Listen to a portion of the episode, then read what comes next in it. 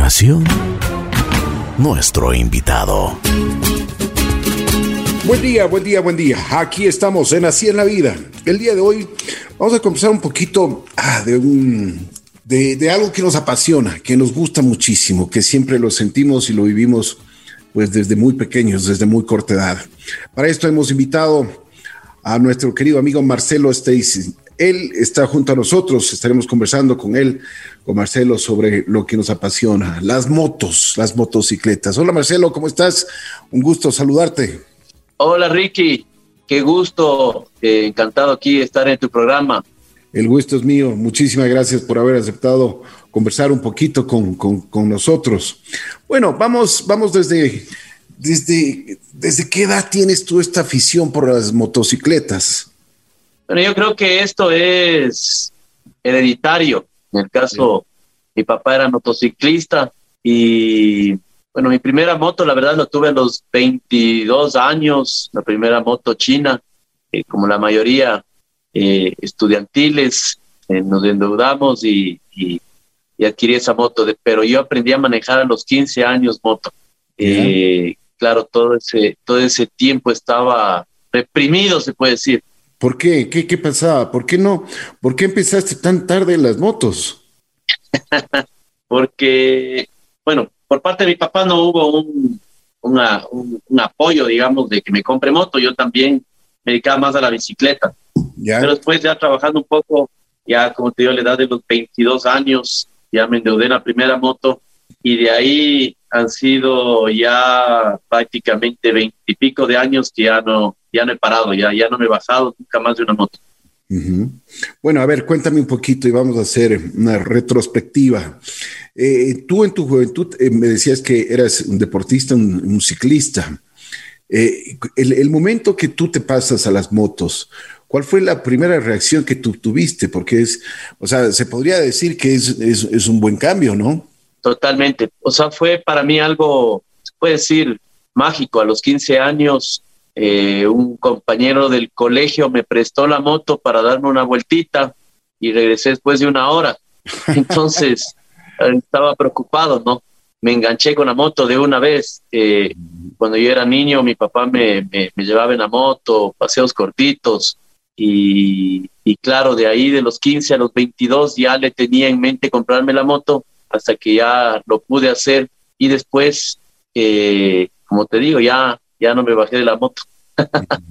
Oye, pero a ver, eh, en esto, esto de las motos, eh, siempre, se, ha oído, porque desde el principio, cuando los, lo primero que te dicen es, prefiero darte una pistola que darte una moto. Ese es un, viejo adagio que, se lo dice. Y bueno, la moto, la, única protección que tú tienes ahí es tu cuerpo, nada más, ¿no? Correcto, correcto. Yo creo que, eh, bueno, ese es el, el, el, dicho antiguo, ¿no? De, de los papás con el tema de las motos. Con una buena instrucción, con, con una buena protección, uno puede disfrutar de las motos sin que tampoco dejen de ser peligrosas, pero eso es lo fascinante de las motos, ¿no? El, el, el peligro, la adrenalina que, que, lleva la libertad, que lleva estar montado en una motocicleta. Eh, para mí, en el tema de seguridad, lo, eh, la moto, la, la, las llantas de las motos es lo más importante porque tenemos un poco, poco de, de, de contacto con el piso, entonces, que es la llanta, ¿no? Entonces, eh, eso para mí es lo más importante y de ahí obviamente ya todo lo que es la indumentaria del motociclista, botas, cascos, guantes, del casco obviamente es lo más importante. Oye, pero en algunos sitios no utilizan cascos y eso me ha llamado la atención. Por ejemplo, en los Estados Unidos he visto algunos, algunos motociclistas que, están sin casco. Yo incluso pregunté, porque a mí me gusta y tú sabes, tengo la afición también por las motos, y me dijeron que eso ya era una opcional, un, un opcional que tú podías, si es que querías ponerte el casco o si es que no, no había ningún inconveniente. O sea, no estabas en una contravención. Pero yo creo que esa es la, la seguridad que uno tiene, ¿no? Bueno, yo creo que cada uno tiene que cuidarse, ¿no? Ya la persona que maneja una moto, tengo entendido que ya tiene buen uso de razón, entonces no puede estar atrás de todos. Eh, en países que, que sí tienen ya una cultura más, eh, una concientización más de, lo que es eh, educación vial y todo, puede ser que sirva esto. Como te digo, ya cada uno sabrá escoger si no se pone o no el casco. En el, en el caso de Ecuador, si pusieran esa ley, fuera terrible, porque tú sabes, aquí es otro tema. Así es, así es. Ayer leía en el periódico que la gente se estaba quejando e incluso leía en redes sociales de que se quejan muchísimo de que las motos ahora, porque hay cualquier cantidad de motos, y no, lo que tú decías es una gran verdad, no existe una cultura, una educación, no existe una, una formación.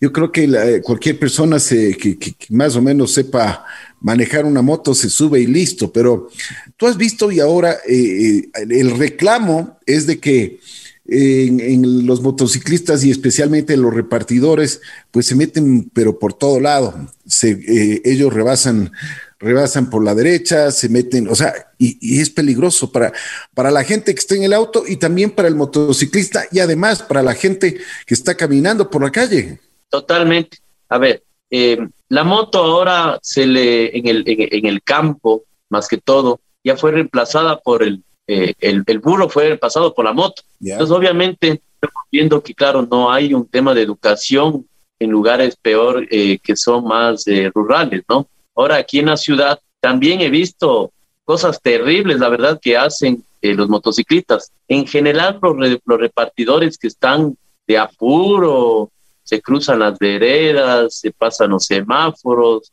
Entonces, ahí eh, obviamente debería las leyes aplicar eh, las sanciones, porque lastimosamente aquí no aprendemos si no es cuando nos sancionan. y obviamente iniciar por parte del gobierno una campaña de, educación vial en todo sentido, el peatón, el, como el, el que maneja bus, de taxi, carro, motocicleta, más que todo, porque nosotros, como tú bien dijiste, no tenemos protección, estamos, nuestro, no tenemos airbag, no tenemos eh, puertas que nos puedan eh, ayudar en el rato de un, de un impacto, ¿no?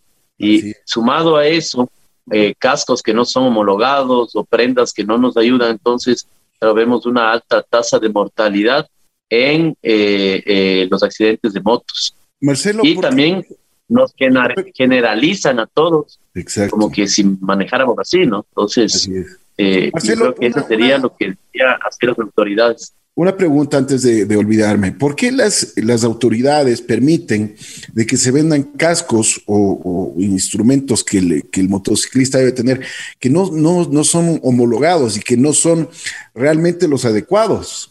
¿Por qué? Hay una ley de tránsito que indica que uno tiene que llevar el casco homologado. Pero de eso a la práctica muy poco se controla, nada, la verdad. Y como tú dices, deberían, deberían las, las leyes eh, para que ingrese un casco acá, pasar por el, por el tema del INE. Sí, que sé que ahora ya los cascos que son importados sí pasan por el tema del INE para que puedan ser vendidos. Y los que son como cáscara de huevo, lastimosamente, que, que no ingresen acá al país. Y obviamente también hacer una excepción de impuestos de los cascos, ya que a veces, claro, eh, los, motociclistas eh, de trabajo o más sencillos, digamos, no pueden acceder a comprarse un buen casco. Así es. Así es. Bueno, todo va, todo va de la mano, ¿no? Todo va de la mano. Bueno, Marcelo, a ver, cuéntame, porque el día de hoy, también al preparar esta entrevista, hay algunos libros que me han llamado mucho la atención y hay uno, que está circulando en Europa, es eh, eh, recorriendo el mundo, el mundo en una motocicleta. Eso debe ser algo apasionante, debe ser, pero fantástico, ¿no? O sea, bueno, esta persona que lo está haciendo, eh, este europeo, es un, él va eh, totalmente solo, pero con, cuando va en grupo, yo he visto los paseos que ustedes, he visto en videos y en las redes, los paseos que ustedes hacen. Cuéntanos un poquito la experiencia para que el público conozca. Yo creo que, bueno, a todos los que nos gusta el mototurismo, el sueño de todo motociclista que hace mototurismo es realmente darse una vuelta a Sudamérica, recorrer el mundo, conocer eh, culturas, eh, países, comidas, eh, paisajes, montañas, ríos, ¿no? Eso es lo, que todo el mundo quiere. En este caso, sin irnos muy lejos, bueno, tengo algunos amigos que, que lo están haciendo o lo han hecho, han hecho vuelta a Sudamérica. En este momento eh, el ruso Ricaurte, que es un ecuatoriano, un quiteño, está dándose la vuelta al mundo en una Vespa del 90 de dos tiempos. No te puedo creer. Nosotros le hemos, así es, nosotros le hemos auspiciado, le hemos ayudado de alguna manera desde que él comenzó su proyecto hace años. Tú sabes, cuando alguien te viene a hablar de estos proyectos, como que te quedas pensando y le dices, ¿será que se va o es un soñador? Pero bueno, él ya, él ya se dio la vuelta a Sudamérica eh, sin, sin apuro. ¿En qué tiempo se dio la vuelta a Sudamérica? El, Sudamérica, si no me equivoco, lo hizo en un año, sin, sin apuro. Eh, como te digo, es una, es una moto pequeña que, que no, no, no va a gran velocidad, entonces él va a acampar, tiene, es fotógrafo, entonces también se ayuda con las fotos, los stickers que vende, y realmente, claro, las, cuando he conversado con él, la experiencia que él tiene es de, increíble. De ahí ya el, año anterior se quedó en Estados Unidos atrapado con el tema del coronavirus y de ahí ha venido acá a Ecuador algunas veces para por el tema de la visa y está esperando ya que se abra fronteras con Canadá para poder seguir con el, con el viaje. Pero qué bien, ¿no? Oye, y qué interesante que esto vaya en, una, en una motociclista, en una motocicleta de Vespa de dos tiempos apenas. Claro, es, e, eso es el, el, mensaje, de, es que todos podemos hacerlo, es más un tema de miedo, de animarse, de, de, buscar el momento adecuado, porque claro, los que tenemos motos grandes a veces no nos calce el tiempo o inventamos alguna excusa para, para no lograr el, sueño, ¿no? Pero en este caso él, como te digo, moto pequeña, antigua, ya le conoce obviamente a la moto, le, le sabe hacer el, el, mantenimiento completo, entonces él está ya en ruta. Eh, en este caso también tengo otro amigo que está viniendo de Estados Unidos, está rato en México, una KLR 650, entonces ya va, creo que en los próximos días de ingresar a Centroamérica y de ahí ve cómo, cómo hace el paso de eh, más que todo Colombia, que es lo que está cerrado. Oye, Marcelo, a ver, en, en, en esto de las categorías de las motos, ¿Cómo, ¿Cómo se está desarrollando aquí en Ecuador? ¿Cómo ves las competencias? Eh, por ejemplo, tú dices el, mototurismo, pero también hablamos de otras, ya las competencias de enduro, las competencias de, eh, motocross, o sea, a ver si es que nos explicas un poquito.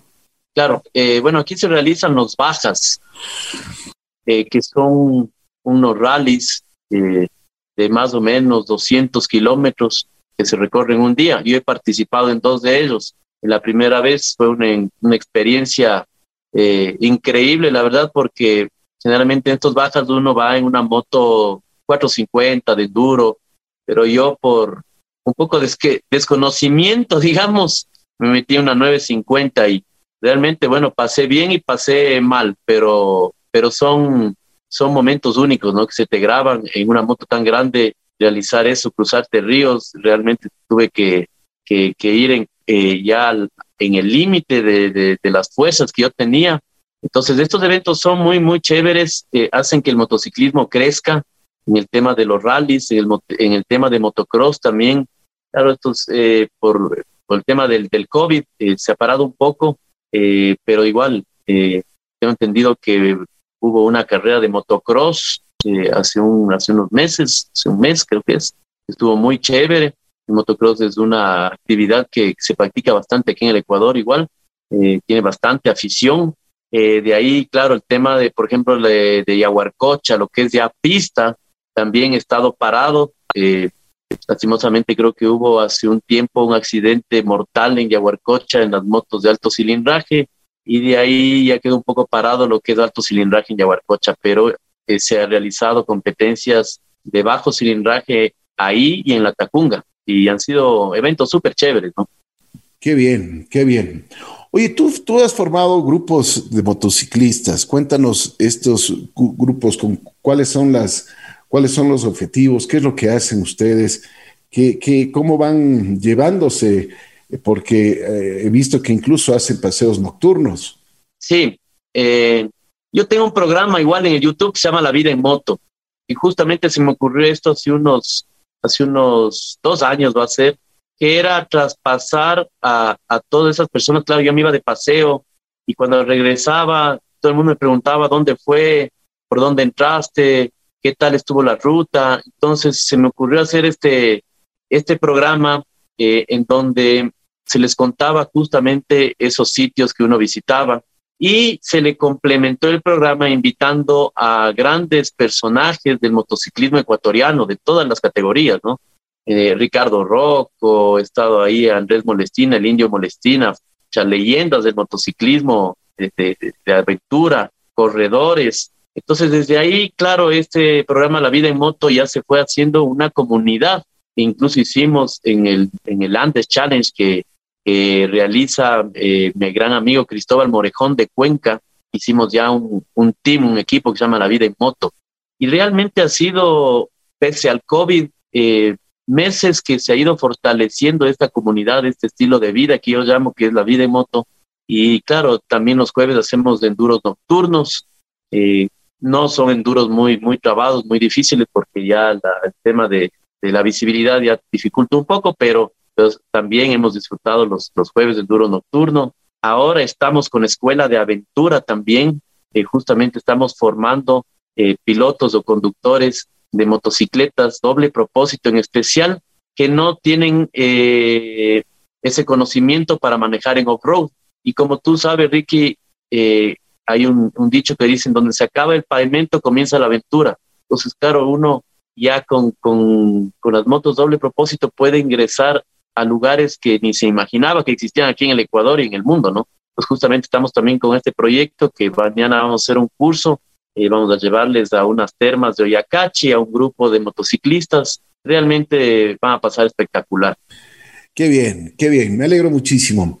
Bueno, a ver qué otras actividades tú les podrías ofrecer y cómo podrían, por ejemplo, contactarse contigo en redes sociales para que el público también, eh, quienes, quienes deseen hacer esta actividad, eh, pues tengan la oportunidad.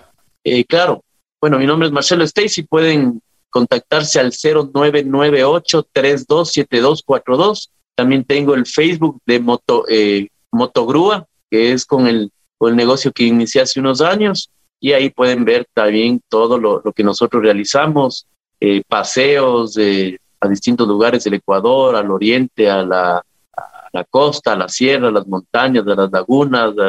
el, lema es siempre ir de paseo a un lugar nuevo, ¿no? Siempre conocer algo nuevo. es que siempre a las órdenes estoy ahí para todos los amigos motociclistas. Igual un gran abrazo y un saludo. Marcelo, qué bien. Y yo creo que estas actividades y esto, todo lo que ustedes están haciendo, pues hay que apoyarles. ¿Cuál es el próximo proyecto que tienes? El próximo proyecto que tengo es darme la vuelta a Sudamérica. Es el próximo proyecto que espero que se cumpla ya en el 2022.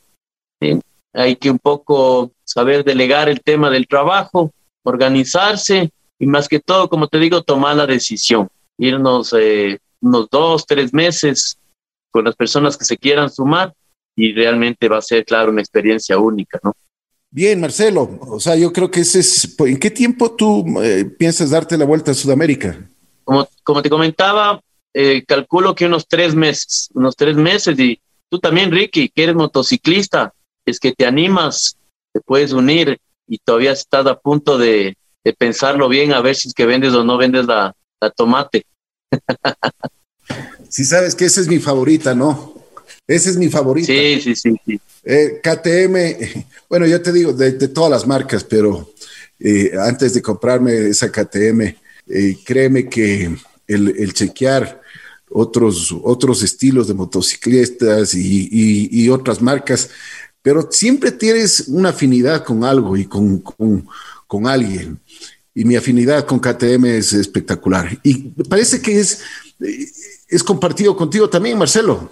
Así es, no sé si puedes ver donde estoy sentado, lo dice todo. Entonces, a mí también sí es, es la marca que he probado, que más me ha gustado, estoy feliz con, con, con, la que tengo ahora, una moto muy versátil, potente, eh, excelente suspensión, repuesto se consigue aquí. Entonces sí, estoy, estoy muy contento con, con la KTM. Ricky, te cuéntame tú también, ¿hace cuántos años, cuántos años comenzaste con el tema de las motos? También eres ya viejo motociclista, ¿verdad? sí, sí, sí. Sabes que yo tuve la oportunidad desde muy pequeño eh, tener una, una, pequeña moto. Mi padre tenía en un almacén, el almacén de Ricky, donde se, venían, se vendían las motos. Una de las primeras motos que se, se tenía de venta era la Yamaha 50. Y para, y para ya te puedes imaginar, mm, mi, papá y mamá no, no querían en absoluto nunca que, que yo tenga esta motocicleta. Pero me, me, fui ganando poco a poco porque yo comencé a trabajar en, el almacén y, y, trabajaba y me ganaba unos, unos, unos sueltitos, como se dicen, y llegamos a un entendimiento con mi papá, locamente, lógicamente, y eso te digo, con muchas limitaciones en el aspecto de que, de que yo podía salir y cómo tenía que salir, tenía que salir con el casco bien protegido. Y así poco a poco. Y eh, siempre también tuvimos un grupo de motociclistas que, que nos fuimos apoyando de, cuando éramos jóvenes. Y también después pasé a la, a la, a la Kawasaki, las, las 35. Esa, esa moto, una, una moto emblemática, una belleza de moto, ¿no?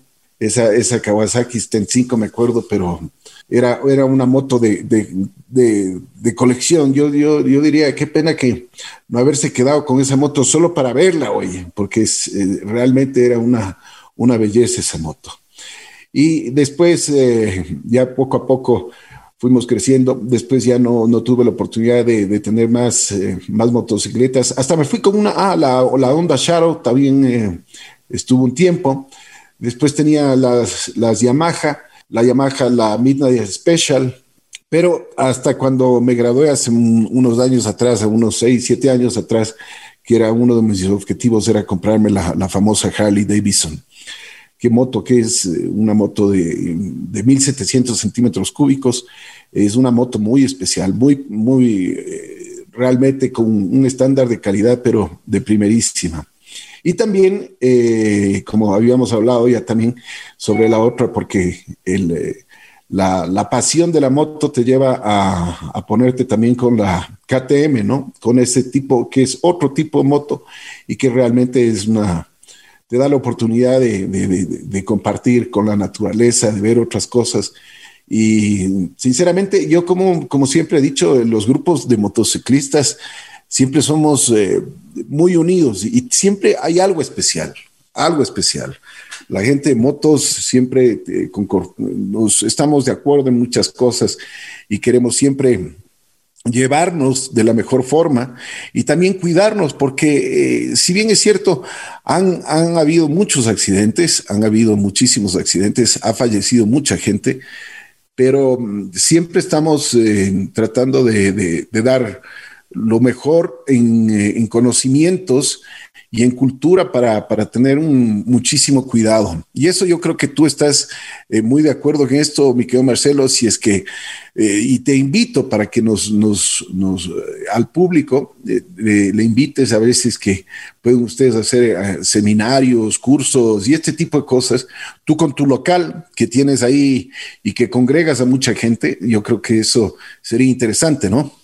Sí, justamente como tú has dicho, Ricky, en el motociclismo es eh, también el conocer gente maravillosa, generalmente gente de palabra, eh, el compañerismo, tú sabes, eh, vamos tanto, regresamos todos, siempre nos esperamos, nos acolitamos, nos cuidamos, entonces eh, eso es importantísimo.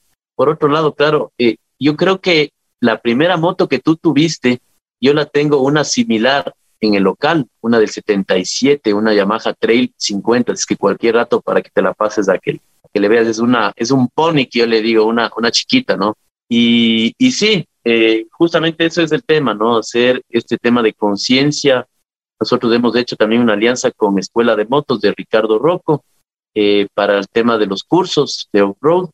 Siempre yo les digo a los motociclistas que yo fui instructor de motos de hace años en esa escuela y claro, eh, siempre les decía que lo mejor es que cojan el curso, porque por más de que uno crea que ya sabe todo, realmente cuando estás en un curso, ahí eh, aprendes de leyes de tránsito, aprendes de mecánica básica, aprendes de, de, de, conducción, eh, de concientización, y realmente es, es importante estos cursos, ¿no? Y después, claro, ya si quieres ir mejorando, ya obviamente la práctica es todo, ya vas cogiendo cursos un poquito más avanzados. Así es. Te invito para ver, mi querido Marcelo, el momento que tengas eh, este tipo de cursos, este tipo de seminarios, pues estamos nosotros, nuestro canal de comunicación directo para el público, para que podamos asistir. Sería realmente fabuloso el poder asistir, el poder llegar a, a mucha gente que también necesita y que busca este tipo de cosas. Marcelo, si tú quieres agregar algo más, con muchísimo gusto. Bueno, nada más que darles un saludo a todos los motociclistas, a todos los amigos, a los que no son motociclistas todavía y todavía no se animan, eh, siempre un impulso, piensan sus miedos, que, que vivan, que disfruten de la moto. Agradeciéndote a ti, Ricky, por, por la oportunidad de, de, poder conversar y bueno, siempre a la orden cuando, cuando requieras, eh, estoy a la orden. Gracias. Gracias, mi querido Marcelo, muy gentil. Marcelo Esteis estuvo junto a nosotros en Así la hablando un poquito de motociclismo.